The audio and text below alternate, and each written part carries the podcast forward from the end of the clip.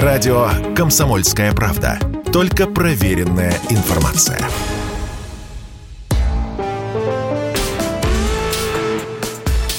По сути дела, Николай Стариков. Здравствуйте, дорогие друзья. Приветствую вас в эфире радио «Комсомольская правда». А, Николай Викторович сегодня помогаю я, Валентин Алфимов, Николай Стариков, писатель, э, политик. Рядом э, с нами, как всегда, в это время. Николай Викторович, здравствуйте. Да, добрый вечер, дорогие друзья. О, вот начать хотел нетрадиционно, так сказать. А, нам пишут очень хорошее сообщение. Вот только новости еще не закончились, а нам уже из Краснодарского края пишут. Хорошей вам сегодня передачи. Причем вам капсом написано, то есть большими буквами. И хороших мыслей и идей. Спасибо вам большое, наш неназванный гость из Краснодарского края. Э, давайте мы тогда... Давайте мы тогда напомним номер, по которому и другие наши слушатели могут нам что-нибудь хорошее или не очень прислать. Да, а мы это обязательно зачитаем. А, плюс семь девятьсот шестьдесят семь двести ровно девяносто семь ноль два. Это что такое? Это Viber, это WhatsApp, это Telegram. Мы ваше сообщение принимаем, читаем, отвечаем на ваши вопросы. И эм, вот еще, э, что я хотел вот именно в этом смысле сказать. У нас сегодня в плане там атаки беспилотников, потолок, цен на нефть, ситуация с иноагентом Дождем в Латвии. Но если вы, дорогие наши друзья, хотите что о чем-то еще услышать, вот ваши вопросы, давайте, предлагайте темы. Э, в ближайший час, я думаю, мы на все ответим, обо всем э, поговорим. А, так, нам уже пишут спасибо за правду. А правда еще даже не началась. Но вот прямо сейчас. сейчас будет, сейчас будет исключительно правда и больше ничего. Итак, мы собирались поговорить о атаках беспилотников на наши аэродромы, которые произошли вчера. И сегодня. И сегодня. Да. А, причем, как стало известно, накануне, ну, накануне сначала ударили по Энгельсу, потом и по Рязанской области. Ну, примерно одновременно это было сегодня по Курской области. Там вообще нефтенакопитель э, загорелся. Слава богу, сегодня никто не погиб. Вчера, к сожалению, жертвы были. Минобороны, ну, как сказала, ну, в том же Энгельсе, авиация не пострадала, там, ну, поцарапали два самолета. Вот, вот я предлагаю э, постараться понять смысл происходящего, да. А, фокусироваться на вот на этом. Давайте от э, деталей там, что было повреждено, э, на секунду уйдем в сторону.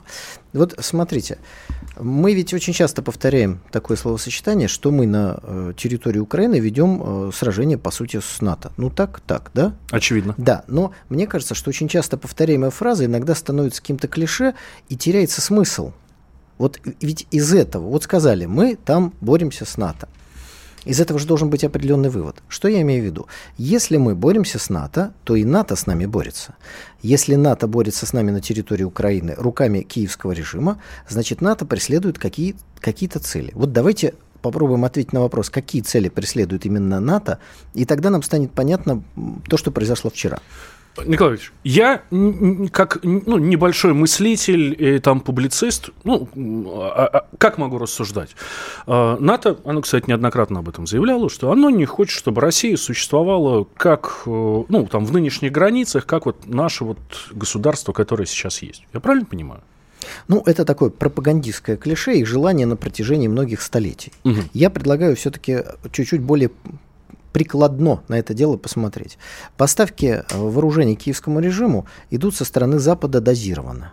Э, они призваны компенсировать наши военные усилия, потому что Запад заинтересован, чтобы военный конфликт был как можно более долгим. Угу. Да? Здесь втягивание в долгий конфликт, э, желание создать сложности нашей экономики, которые, слава богу, пока, ну, собственно говоря, не реализовались. Но есть еще важная вещь, о которой вот мы с вами должны упомянуть. Что беспокоит в нашем военном потенциале страны НАТО? Первое. Флот. Традиционное беспокойство англосаксов, когда в другом государстве есть сильный флот. Что мы видим? Мы видим атаки против флота, против базы в Севастополе и настойчивые попытки так или иначе потопить, а, атаковать и так далее. Далее, конечно, ядерный потенциал беспокоит точно. У нас ядерная триада. Это подводные лодки, это баллистические ракеты в шахтах, и третье – это наши стратегии самолеты. Ну, слава богу, до подводных лодок добраться, э, объявив, что это сделал киевский режим, невозможно. Угу. До баллистических ракет вообще невозможно. А до стратегической авиации можно. То есть, что я хочу сказать? Запад воюет руками киевского режима, и руками киевского режима Запад осуществляет диверсии. Это не Зеленский или там еще какой-то деятель попытался ударить по нашим самолетам или атаковал базу флота в Севастополе. Это под видом Зеленского это делают британские, американские спецслужбы. Да? Здесь вот вопрос кто и как, но смысл этого.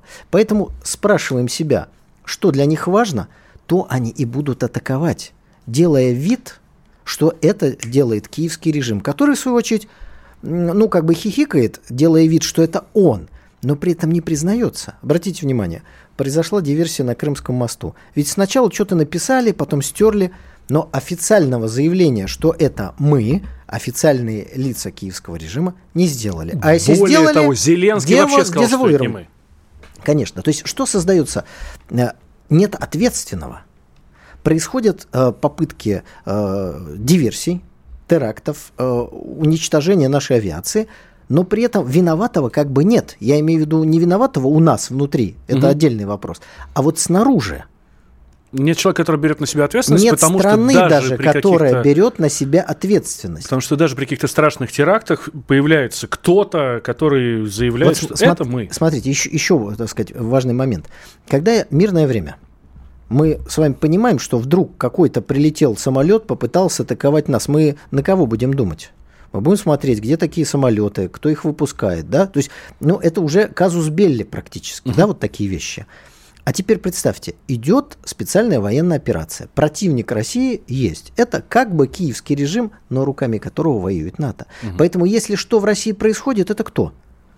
Это, ну, это не Британия, конечно, это не США. Киевский это, режим, это киевский да. режим. А если даже мы найдем какие-то вещи, взрывчатку, еще что-то, свидетельствующие о том, что Запад поставил, они опять скажут, что это не мы.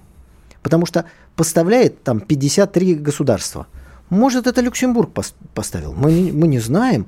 Вот в какую игру они играют. В связи с этим они заинтересованы и по этой причине в продлении конфликта. Потому что этот конфликт легитимизирует их попытки уничтожить в нашем военном потенциале то, что их волнует и то, что к борьбе на территории Украины может иметь опосредовательное отношение. Вот в чем дело. Хорошо, Николай Викторович, но мы же понимаем, что они, и они, мне кажется, ну, должны это понимать, что они не в состоянии это сделать. Хорошо, они могут подбить наши там, ну, разбомбить несколько наших самолетов стратегической авиации, но ядерного потенциала от этого у нас меньше не станет. Ну, конечно. Но все равно какой-то ущерб, который важен для них, они стараются нам нанести. Угу. И они будут стараться. Поэтому вывод из этого следующий.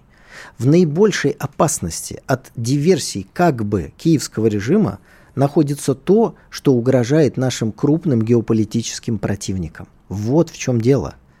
Вот в чем дело.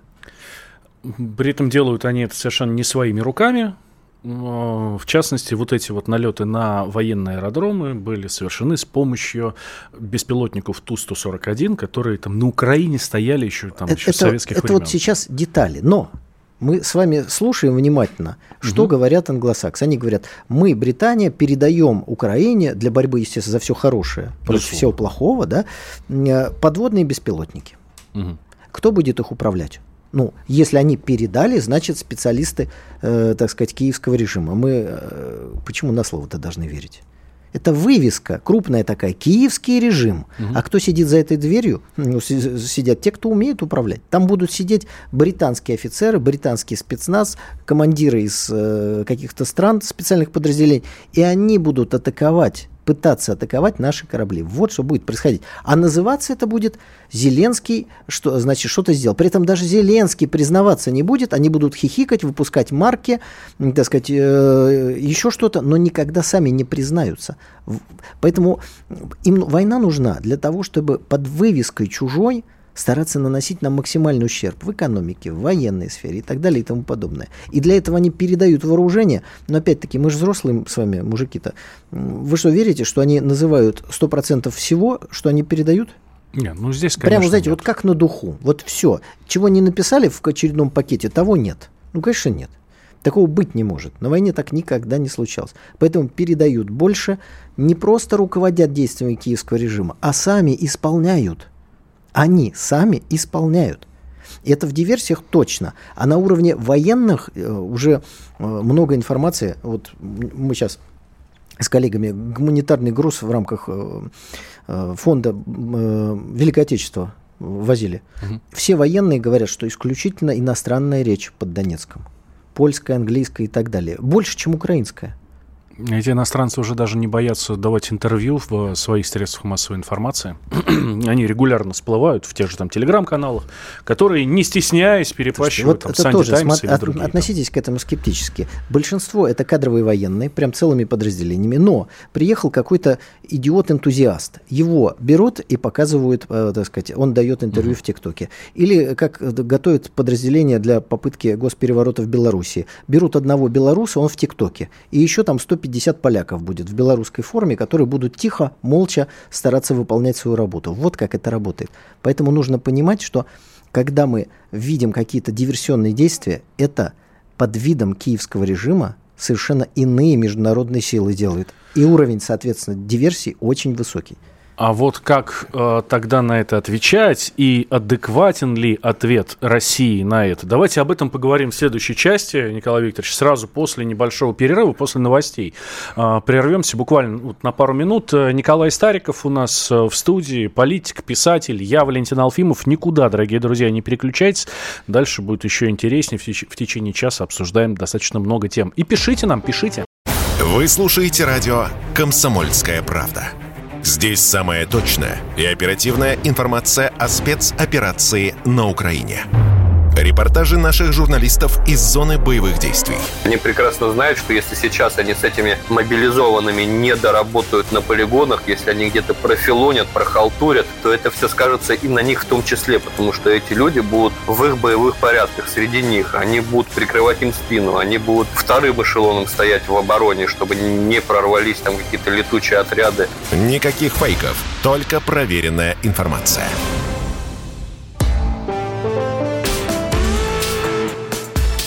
По сути дела, Николай Стариков. Да, все так и есть. В прямом эфире радио «Комсомольская правда». Николай Стариков, э, политик, писатель, я Валентин Алфимов. А, Николай Викторович, в прошлую часть мы как раз закончили с вами на том, э, насколько адекватен ответ России. Э, после, на, на, на, на то, вот о чем мы с вами говорили, да, после того, как эм, я даже не знаю, как это называть, коалиционные силы, что ли, на той стороне? Враги России, враги России которые вот. прикрываются ну, киевским режимом. Вот. После того, как враги России, которые прикрываются киевским режимом, э, разбомбили э, Крымский мост, который, кстати, накануне восстановили, президент по нему проехал сам лично за рулем. Вот, то есть, ну, быстро починили, и слава богу. Вот. Э, был нанесен очень серьезный э, ракетный удар по инфраструктуре, энергетической, конечно, и по энергетической инфраструктуре Украины. Сейчас тоже. Вот после вот этих ударов по военным аэродромам, тоже очень серьезный удар по, опять же, энергетической инфраструктуре. Нам мы прекрасно понимаем, почему это делается, почему выводится именно энергетически и именно энергетика, потому что потом это ну, восстановить будет очень сложно, им будет просто очень сложно а, воевать и нам отвечать. Это адекватный а, ответ на то, о чем мы говорили с вами в первой части? Ну, честно говоря, ответа России я бы, наверное, еще не видели. Ну, помните, что наш президент говорил? Если драка неизбежна, бей первым. Но он еще говорил, что мы на Украине еще даже не начинали. А, ответа Ответа нет. Вот смотрите. Что касается э, ударов по инфраструктуре, то мы все задаем себе вопросы, почему они начались так поздно, а не почему они начались так рано или почему они начались. Да? Вопрос, почему они так поздно начались. И мне кажется, что в любой драке инициатива это очень важно. Но не случайно Путин сказал «бей первым», да? потому что это дает очень хорошее преимущество. Но если ты будешь наносить удары, заранее говоря, что ты будешь их наносить только если будут тебя бить, угу. то есть вот если дали мне по морде, и я дал. Дали мне по морде, я два раза дал. Дали мне рукой, я ногой дал. Угу. Это вот в драке это не очень, мне кажется, такой выигрышный подход. Это первое. Тем более, что у нас-то война по доверенности идет против нас, киевским режимом, ведется. Это значит, что англосаксы сидят где-то далеко. Вот вы сказали, э, диверсия на Крымском мосту. Наши спецслужбы сразу прямо обвинили британские спецслужбы в организации этого теракта. Но конкретно на мосту взорвался несчастный водитель, которого в темную использовали. Погибло еще несколько человек. Были ли они причастны, не были ли они причастны, мы не знаем. Никакой Джеймс Бонд там не был ни зафиксирован, ни взорван. Но, тем не менее, наши спецслужбы проследили всю цепочку и обвинили англичан. Но напрямую, вот нету англичанина, которого вы можете положить на стол, мертвого или живого, и сказать, вот, вот угу. он. Угу. Поэтому э, как в этой ситуации отвечать? Да тоже косвенно. Где-то что-то произошло, мы ничего не говорим, не заявляем ничего, удивляемся, если нас пытаются в этом э, объяснить. Но все все понимают. Вот мне кажется, что мы пока еще даже не ответили на эти вещи, потому что удары по инфраструктуре – это часть специальной военной операции. Это, это не ответ, это просто логика ее осуществления. Хорошо, дальше двигаемся тогда по нашему плану. Эм, мы по поводу введения потолка цен на нефть хотели с вами поговорить. А, увидел сегодня замечательный мем в интернете, как э, группа алкоголиков пришла в магазин и установила потолок цен на водку на 60 рублей. Что, что произошло? Их выгнали, конечно, из магазина. Неправильный мем. Вообще, он полностью искажает сложившуюся ситуацию. Давайте ввожу поправку, хорошо? Давайте, конечно, конечно. Группа трезвенников пришла в магазин алкоголя и установила потолок цен на водку. Запад сам не собирается покупать нефть. Он устанавливает цену на наш товар, нефть, для того, кому нужен этот товар. А сам говорит, а я не буду покупать. Есть исключения, но в целом отказывается. Вот в этом-то и изуитство. Он собирается торговать, а, точнее ограничивать и контролировать нашу торговлю с третьими странами, а не с самим собой. Поэтому здесь вот алкоголик и водка не очень правильная, так сказать, э, ассоциация. Ну, лучше вообще не пить, так сказать, да? Безусловно, да, безусловно мы за да? трезвый образ жизни. За трезвый да. образ жизни, да. Э, поэтому сегодня сложилась такая забавная ситуация, э, когда танкеры Турция не пускает. Забавность этой ситуации заключается в том, что если кто-то подумал, что Турция не пропускает танкеры, с, э, ну, так сказать, которые должны э, на, на, нашу нефть перевозить, то все наоборот не пускает танкеры с западными страховками, а отсутствие или наличие западной страховки является как бы вот частью этого самого э, западного попытки регулировать э, потолок цен. Я напомню вам, что если нефть продается выше потолка, то нет страховки, запрет на страхование, а 80% международного страхования это Лондон, опять-таки мы все с вами все упираемся в одних и тех же э, парней. Так вот, танкеры стоят, у которых западная страховка. И здесь очень забавно, турки попросили подтвердить, что эта страховка будет действовать, ну, угу. у какой-то компании, если судно, которое застраховано, нарушает вот этот потолок. Западные страхователи, естественно, не готовы были это подтвердить, а наши танкеры, у них есть наша страховка, которая говорит, в любом случае все работает. Это примерно, знаете, аналог Оса, э, ОСАГО или э, КАСКО, ну, наверное, ОСАГО больше к этому подходит. ОСАГО ведь работает, э, если водитель, например, трезвый, да, вот мы опять к алкоголю вернулись. То есть, если человек, не дай бог, был пьяный за рулем, то страховки не действуют. Ну вот, э, турки говорят, вы подтвердите, пожалуйста, что ваша страховка будет действовать в любом случае. Западные страховщики развели руками, но я думаю, что эта пауза буквально займет несколько дней, они решат этот вопрос. Те, кто застраховал танкеры где, так сказать, правильная нефть, говорят, страховка будет работать в любом случае. Угу. Ну а страховка нужна, потому что мало ли что-то с судном случилось, разлилась нефть, да, кто будет оплачивать весь Безусловно. ущерб и э, решение всех этих проблем. В целом же, э, возвращаясь к теме этого потолка, соглашаться с ним категорически нельзя, объясню почему. Пошли вот разговоры, знаете, всего 60 долларов, вроде такой комфортный. Это удавка. Это удавка на шее. Сначала одевают, ее же не сразу затягивают. Ну, подумаешь, одели удавочку, ничего, так можно ходить, улыбаться. А потом-то начнут затягивать. То есть, еще раз, это попытка нас заставить торговать по правилам, которые будут формировать те, о ком мы с вами говорили в первой части. Кто пытается э, под вывеской «Киевский режим» атаковать наши самолеты, атаковать наш флот – создавать огромные сложности нашей стране, добиться ее ослабления и в итоге подчинения. Уж точно эти парни ничего не делают во благо России, они делают только во благо самим себе. Поэтому если они предлагают такой потолок, можно действовать, как когда-то действовал наш один э, великий поэт Бродский. Знаете эту историю, когда его спросили, вы за колхоз или против? Он спросил, он спросил а Евтушенко как? Ему сказали, Евтушенко против. Ну, тогда я за, сказал Бродский. Хорошо, а дальше что? Ну вот э, ввели потолок цен на нефть в 60 долларов. Москва отказывается торговать с теми, кто будет покупать в рамках этого потолка цен. Дальше что? Дальше, конечно, какие-то сложности они нам доставят. Часть нефти будет отвезено э, в, по схеме, где неизвестные покупатели купили танкеры, а российские или китайские страховые компании их застраховали, и нефть пойдет. Но, конечно, часть поставок они попытаются нам, что называется, обрезать. В целом это приведет к росту цены э, на нефть. Через некоторое время, не надо думать, что вот эти ребята, они такие, э, ну, слабовольные. Я думаю, что неизвестные беспилотники начнут атаковать танкеры. Mm. И эту историю мы уже видели примерно три недели назад. Рядом с Оманом был атакован танкер, неизвестно кто, неизвестно зачем, и неизвестно, чем закончилось. То есть эта строка пробежала в новостях, кто, угу. почему, зачем, ничего не сказал. То есть через некоторое время, ну я имею в виду на это, наверное, годы уже уйдут, мы придем в состояние, когда без сопровождения боевых кораблей торговым судам будет очень без, небезопасно передвигаться по миру. Так что в итоге убивают англосаксы международную торговлю по принципу, если ты не, не наша, так не доставайся же ты никому.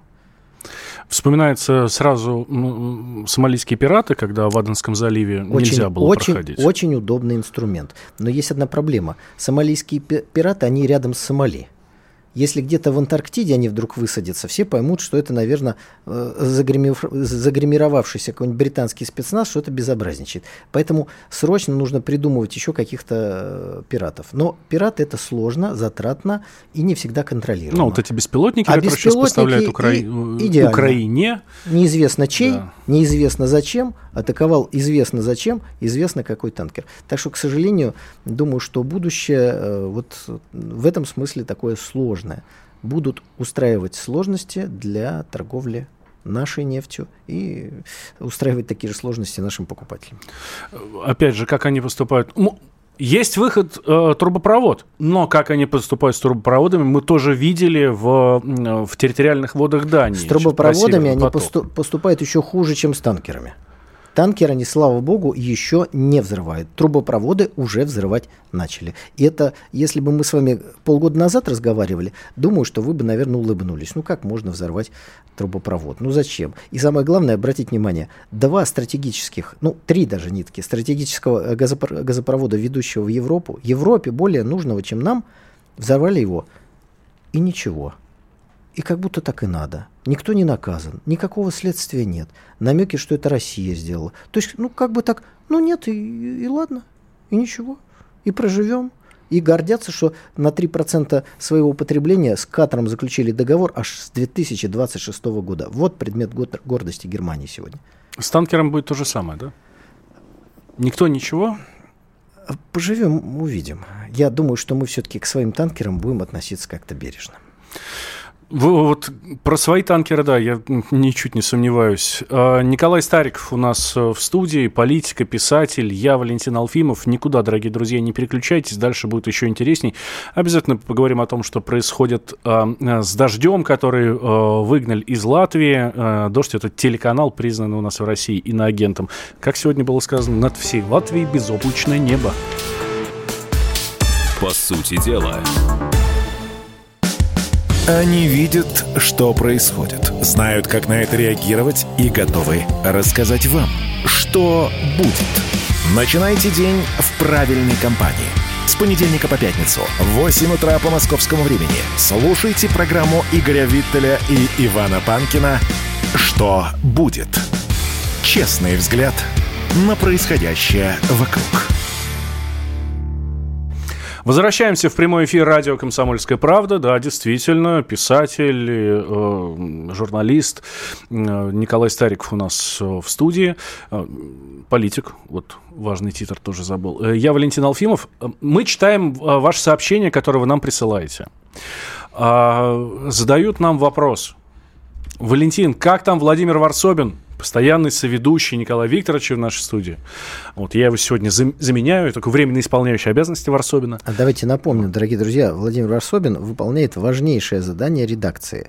Он автостопом должен проехать всю нашу необъятную родину. Да. Это действительно сложное занятие, и он оказывается в местах, где не так хорошо ловит интернет, чтобы выходить в эфир. Поэтому вот, э, уважаемые коллеги, его заменяют. Где он, кстати, сейчас? Э, сейчас он, э, пусть я раскрою какой-то большой-большой секрет, вот, сейчас он э, движется от Новосибирска к Красноярску. Да, по тексту, который, который у нас выходит, Володин текст, который у нас выходит на сайте kp.ru, скажем так, он до, до этих мест еще не добрался, но исключительно потому, что он просто движется быстрее, чем но он пишет. пишет вот большие тексты, да, ему нужно да. оформить. Я, я был на прошлой неделе э, в Красноярске, замечательно, хорошо, чуть-чуть холоднее, чем в Москве. Ну, в общем, мы призываем вас, дорогие друзья, э, у нас на сайте kp.ru в газете «Комсомольская правда» на каждом репортаже Владимира Варсобина и Ивана Макеева есть номер телефона, который у них с собой. Поэтому мы призываем вас, пишите им, звоните, если главное, чтобы у них там не ночь была, чтобы не разбудить. Пишите, звоните и предлагайте им обогрев и вообще при хорошие эмоции. Рассказывайте о том, как вы живете. Вот это неожиданно. Я прям не знал, что такая опция есть. Позвонить Варсобину и предложить ему помощь это здорово. Есть, есть, это здорово, да, да, и я знаю, что наш, а, они там устраивают регулярно всякие конкурсы это правда, на сайте kp.ru конкурсы. А, я а, подумал, на трассе где-нибудь. Нет, на вопросы отвечают, собственно, их читатели, как раз вот на этот самый номер. В общем, все, всех призываю обратить внимание на этот номер. У нас на сайте kp.ru это есть. Прям такая, в каждом материале ссылка, как с нами связаться. Вот там все есть. Эм, читайте, обратите внимание. А, и с Володей я разговаривал совсем, ну, буквально пару часов назад. Все у них в порядке все хорошо, живы, здоровы, в бодром настроении изучают Россию. Да, благословил нас на программу. Ну, все-таки ждем его в эфире. Валентин, не потому что с вами, а потому что, ну, есть какие-то традиции. Да, Но да. Давайте да. теперь из России перенесемся в Латвию, куда Владимир Варсобин не поехал и и не собирался даже ехать. А Нет, вот... не собирался, проехал через Литву, но на поезде. Но на поезде. А вот некоторые э, иностранные агенты из России переехали да. в Латвию. Речь сейчас в частности, в частности, о телеканале «Дождь». Давайте мы сразу оговоримся. Я вот я прям поставлю здесь высказательный знак. Телеканал «Дождь» в Российской Федерации признан иностранным агентом. Мы, это, это очень важно, э, ну, как минимум для Роскомнадзора и для нас, для радио «Комсомольская правда», чтобы у нас не возникло, чтобы у, у надзорных органов не возникло к нам никаких вопросов. Вот. А, в общем, телеканал «Дождь» сегодня все-таки заблокировали в Латвии. И буквально с, сейчас я найду эту цифру, с 8 декабря вещание «Дождя» в Латвии прекратится. Вот. Почему? Потому что в эфире у них показали карту России с, вы не поверите, ужас, ужас, с Крымом. Ну и, соответственно, там местные хозяева сказали, вы что, обалдели, что ли? Более того, ведущий Алексей Коростелев во время одного из эфиров, вот, а, он сказал буквально следующее. Он там призывал, э, присылайте нам всякие ужасы, которые происходят в российской армии, э, там, среди мобилизованных или там еще кого. Вот. И говорит, мы все это расскажем. Говорит, надеемся, что многим военнослужащим, это буквальная цитата его, а, в том числе мы смогли помочь. Например, с оснащением и просто элементарными удобствами на фронте. Ну и в, в Латвии все обалдели что дождь помогает российским военнослужащим. Да ты там совсем с ума сошел. Что произошло? А, собственно, Алексея Коростелева уволили с позором в тот же, в тот же день. Ну, то есть не стали дожидаться, там что-то там. То, что уволили в тот же день, да. Спецслужбы Латвии заподозрили телеканал, что э, действительно э, телеканал «Дождь» помогает иноагент э, помогает российским войскам. Ну, оштрафовали на 10 тысяч евро, но это ладно, это уже... Но посчитали это недостаточно. Да. А, и вот буквально только что, правда, вот я перед эфиром смотрел это видео, гендиректор телеканала «Дождь» Наталья Синдеева, тоже иноагент, вот. Она э, записала видео у себя в телеграм-канале, выложила видео, плачет, и правда очень плохо. Вот, просит прощения у зрителей и просит вернуться на телеканал вот уволенного сотрудника, да, Алексея Коростелева, уволившихся сотрудников. Давайте услышим, что она говорит и, ну, эмоции ее. Нет, не услышим. Ладно, чуть попозже услышим. Николай Викторович, вот Сегодня даже Песков комментировал все это дело. Да, что э, Песков говорил, что ну, всем кажется, что там где-то лучше, чем ну, здесь у, у нас на родине в России, а оказывается, что все совсем далеко не так. Э, в телеграм-каналах шутят, что 12 лет телеканал «Дождь», который стал иноагентом, э, категорически не соглашался с российской повесткой. А, Хайл, на чем свет стоит во всех возможных выражениях российские власти, а, там, про кремлевских, там, я не знаю, политиков, в общем, все-все-все-все-все-все-все. Политику вообще российскую. Топтался как только можно. Никто его здесь не трогал. Ну, признали иноагентом, окей. Ну, при этом не запрещали работать. Да?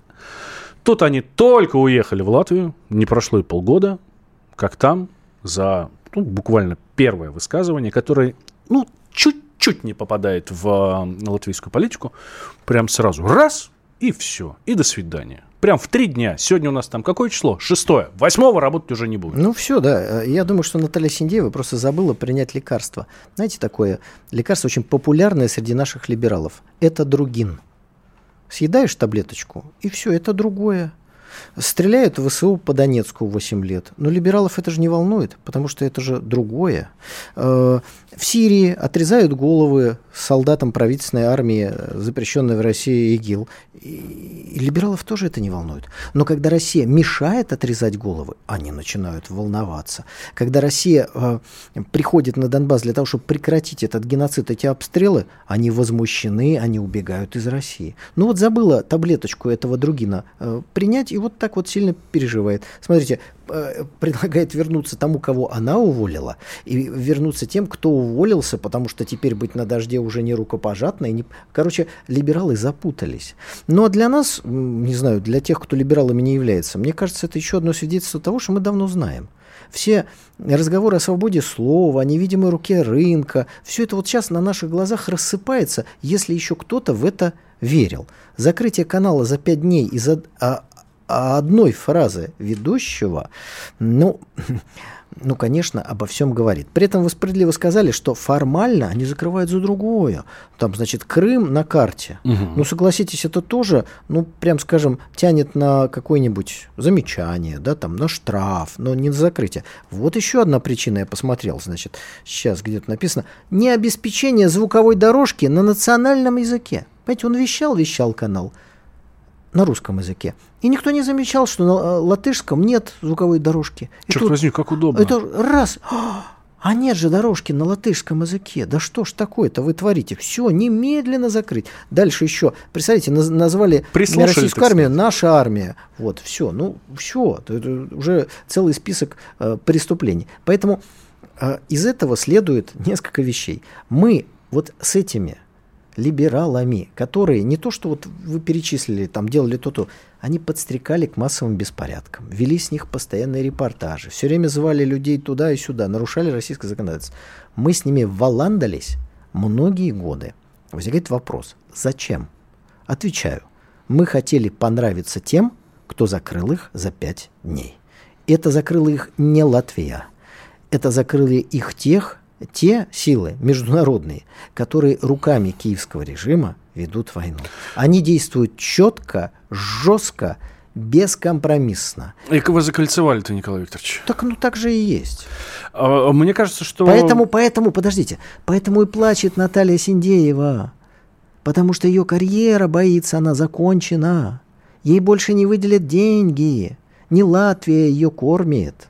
Вот в чем проблема. Она понимает, что произошло нечто недопустимое невозможное в ее работе против одних международных сил и за другие международные силы. Вот почему она так переживает. Ну, давайте мы, может быть, не будем больше вот Ваньку-то эту, в конце концов, валять. Если мы видим, что кто-то кто ведет антигосударственную деятельность, ну, давайте называть вещи своими именами. Давайте действовать гораздо более жестко. Потому что кому мы теперь собираемся нравиться. Да даже если тогда мы собирались кому-то понравиться, то вся наша красота в их глазах была ложная. Мы им нравились только пока мы ресурсы туда перегоняли и вроде как бы им не сильно противоречили. Как только стали отстраивать, отстаивать свои национальные интересы, все, все, пытаются на нас давить, стрелять, атаковать. Ну, опять мы возвращаемся с вами в первую часть нашей программы. Так, давайте сейчас сделаем небольшой перерыв. Э, сразу после я, ну, несколько возражу. Все-таки Николаю Викторовичу, э, как минимум, попытаюсь свою версию выдвинуть э, на, в ответ на вопрос, о чем так долго с ними вообще здесь валандались. Знаете, как выглядит экономика? Она выглядит, как Никита Кричевский. Знаете, как звучит экономика? Правильно, как Никита Кричевский. Никто вам не скажет, когда и как долго что-то будет расти или падать. Никто. Никто, потому что Нострадамуса и прочих ясновидящих нет, не было и не будет. Каждый четверг в 6 часов вечера по московскому времени слушайте программу «Экономика» с Никитой Кричевским на радио «Комсомольская правда».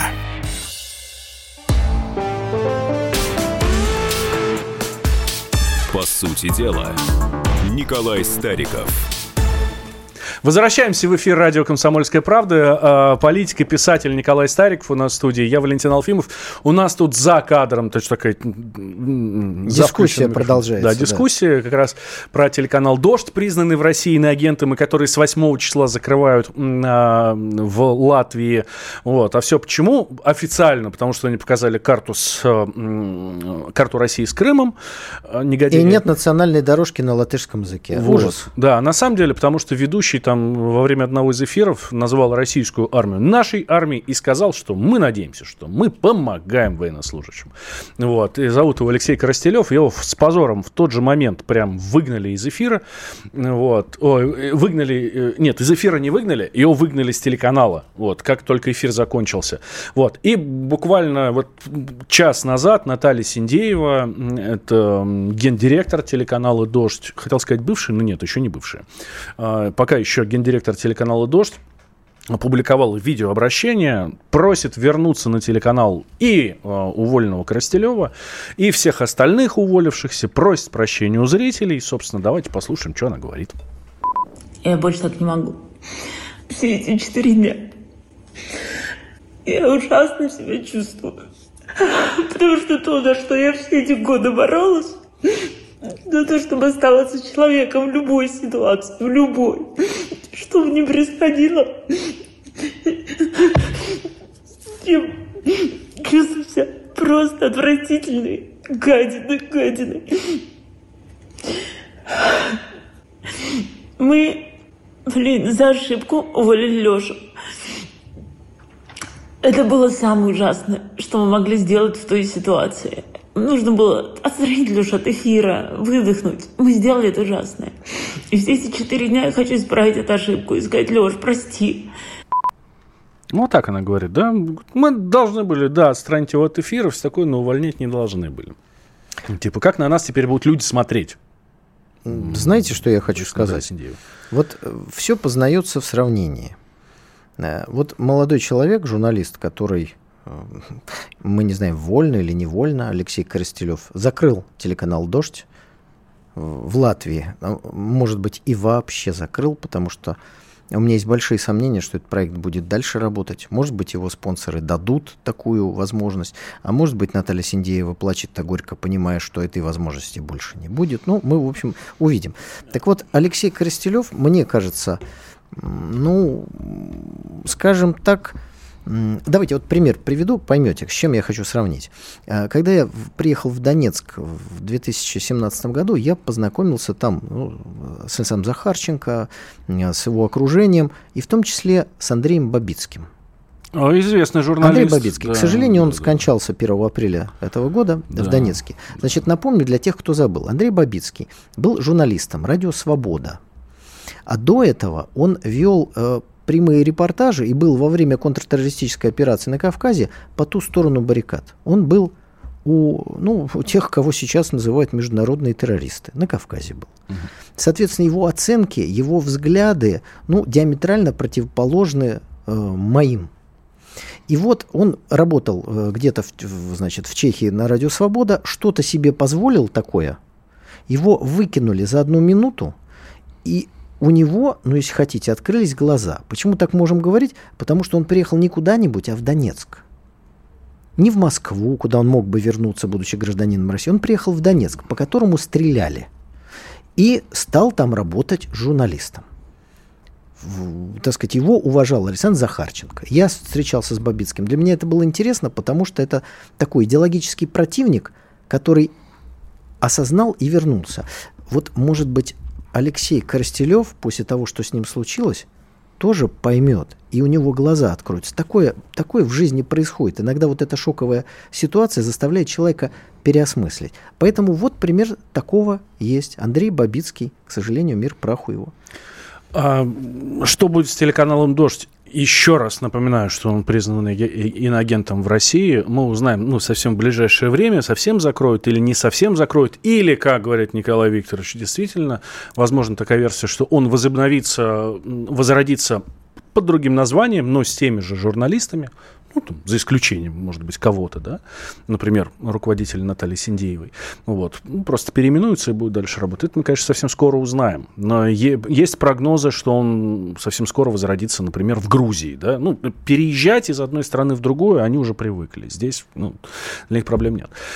А у меня вопрос вот в какую сторону. А дальше что со всеми остальными? Не одним телеканалом «Дождь» вот эта вот э, пропаганда э, жива. Есть еще «Радио Свобода», который там же в, в Латвии, э, там же в Латвии находится, да, а, снимет, например, что будет. Московская редакция «Радио Свобода», а была такая, да, она закрылась в Москве, и сначала переехали в Киев, не в полном составе, ну, многие, переехали в Киев, а потом из Киева э, их релацировали э, в Латвию. А, ну, свобода вообще, э, вот здесь как раз, надо сказать, это другое. Да? В, в том смысле, что э, радио «Свобода» в момент, когда она создавалась, оно было прямым подразделением ЦРУ. То есть если мы под, под, подозреваем или полагаем, что те или иные либеральные антироссийские СМИ, которые признаны иноагентами, они в той или иной степени... Радио Свобода тоже признаны агентом, да, это важно. аффилированы с иностранными разведками, получают оттуда финансирование, тому есть, э, так сказать, э, всевозможные документальные подтверждения, то Радио Свобода это вот прям прямое подразделение э, ЦРУ. Просто дальше оно прошло обратный путь. От радио оно двинулось назад как бы в своем развитии. Закрыли радиостанцию частоту, стало э, просто сайт, э, и в итоге там сайт, видео и так далее. Но это все равно плоть от плоти американских спецслужб. Поэтому с ними ничего не будет. Может случиться что-то с конкретным там журналистом, его уволят, там вышлют, еще чего-нибудь с ним сделают. А Радио Свобода как ну, бренд, который американцы привыкли использовать против Советского Союза России еще там с 60-х годов, я думаю, что с ним точно ничего не будет. Э, пытаюсь понять, в чем разница между тем же телеканалом «Дождь» и «Радио Свобода». Ну, какая разница? Ну, давайте такой, например, берете какой-нибудь французский алкогольный напиток, угу. Под названием Опять коньяк. мы про алкоголь с вами. Да, ну как там сегодня, пить не надо, но тем не менее. И, например, э, какой-нибудь напиток, который в прошлом году был зарегистрирован торговая марка. Вот со стороны торговых сетей кому больше уважения? А спецслужбы это та же самая торговая сеть. Она использует для себя эти средства массовой информации для того, чтобы получать какой-то результат. Торговая сеть продает что-то кому-то, а ЦРУ продает кому-то нужную информацию, чтобы осуществить э, государственный переворот, чтобы посеять смуту в сердцах, чтобы вырастить государственных деятелей, которые через 20 лет продадут Советский Союз. Миша Горбачев, он же какие-то книги читал, какие-то радиостанции слушал, с кем-то беседовал. Откуда-то в его голове появилось это, чьи кровавые э, последствия мы сейчас преодолеваем на территории Украины. Ведь откуда-то это взялось. Не то, что он пришел к власти в 1985 году и решил, давайте-ка я похороню Советский Союз. Нет, наверное, уже какие-то у него ростки вот этого вот ядовитого семени, они были, откуда они взялись? Кстати, насчет похорон Советского Союза, буквально в Буквально завтра, 31-я годовщина того, как в Беловежской пуще собрались, собственно, представители России, Украины, Белоруссии, и послезавтра годовщина подписания а, тех самых Беловежских соглашений. Абсолютно незаконных, которые рано или поздно нужно признать юридически ничтожными. А, Николай Викторович, тогда у нас вот там буквально две минуты осталось. Можно было сохранить союз, раз уж мы на эту площадку перешли? Ну, конечно, можно было сохранить. Но для этого во главе Советского Союза или во главе Российской Федерации должен был быть политик иного уровня. Горбачев мог заменить собой прошу прощения, Ельцин мог заменить Горбачева на посту руководителя всего Советского Союза. Ельцин решил себе сделать такое большое удельное княжество путем разрушения еще большей страны. И ему подсказали концепцию независимости Российской Федерации, хотя Советский Союз это и есть Россия.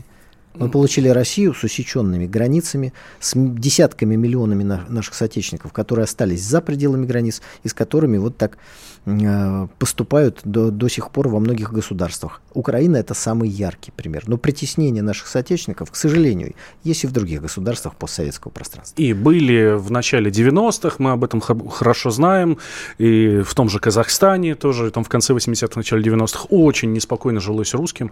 Я думаю, что русские, которые жили в Казахстане, это прекрасно знают. Именно поэтому такая массовая миграция тогда была оттуда. А когда начался развал Советского Союза? Многие историки говорят, что еще еще в 70-х при Брежневе. Развал Советского Союза начался в момент смерти Сталина и проведения 20-го съезда партии. Вот когда Хрущев вошел на трибуну, вот тогда и началось разрушение Советского Союза. А, к чему мы это все? А, к тому, что в нашем завтрашнем номере и у нас завтра на сайте kp.ru появится большой материал о том, можно ли было сохранить Советский Союз или нет. Вот Сергей Станкевич, тоже известный политик, вот, он как раз нам рассказывает, что можно было, и даже дает конкретный рецепт. Ну, если, слава богу. Если, если... Ну, правда, Сергей Станкевич один все-таки из э, разрушителей, как я полагаю. Ну, хорошо, что он дает рецепт, как сохранить Советский Союз. Но здесь глагол ошибка. Не можно было, а нужно было. А лучше сказать, можно и нужно было сохранить Советский Союз. В общем, завтра мы будем отмечать эту печальную дату для, для многих э, в России. Николай Викторович, спасибо вам большое. Николай Стариков э, у нас э, был в гостях, писатель, политик. Я Валентин Алфимов. Не ждите Варсобина на следующей неделе. Нет, потому что он будет продолжать колесить просторы необъятной нашей Родины. Вот. Но об этом обязательно будет рассказывать вам на сайте kp.ru. Я Валентин Алфимов, вы слушаете радио «Комсомольская правда». И абсолютно правильно делаете, потому что слушать больше нечего. До свидания. По сути дела.